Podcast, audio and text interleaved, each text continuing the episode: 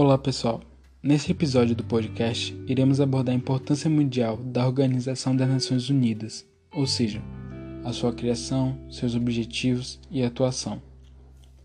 Como sabemos, a Segunda Guerra Mundial, a qual ficou conhecida pelos horrores do Holocausto e do lançamento das bombas atômicas, teve como frutos consequências catastróficas, com a morte de aproximadamente 60 milhões de pessoas uma destruição material significativa. Uma guerra gerada por preconceito, pela vingança e pela ganância do homem.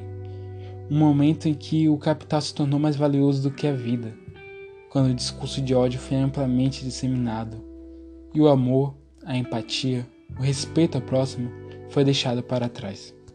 Logo, ao final desse período de turbulência, muitos líderes mundiais se preocuparam com a possibilidade de ocorrerem novos conflitos.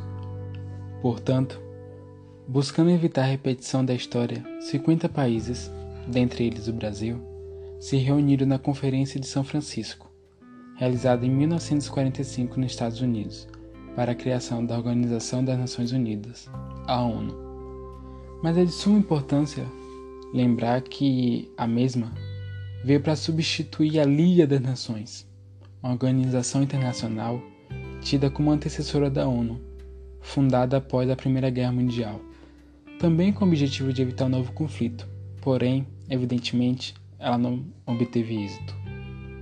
A ONU é a principal organização internacional existente, contando hoje com 193 países membros, os quais se envolvem em discussões sobre mais variados assuntos mundiais, já que além de atuar como mediador de conflitos internacionais, garantindo a paz, e atuar na defesa dos direitos humanos, ela age por meio de missões de paz e sanções internacionais, que são ações usadas como forma de expressar desaprovação e punir governos ou organizações estrangeiras, a fim de atingir um objetivo político comercial, assim garantindo a paz, a harmonia entre as nações.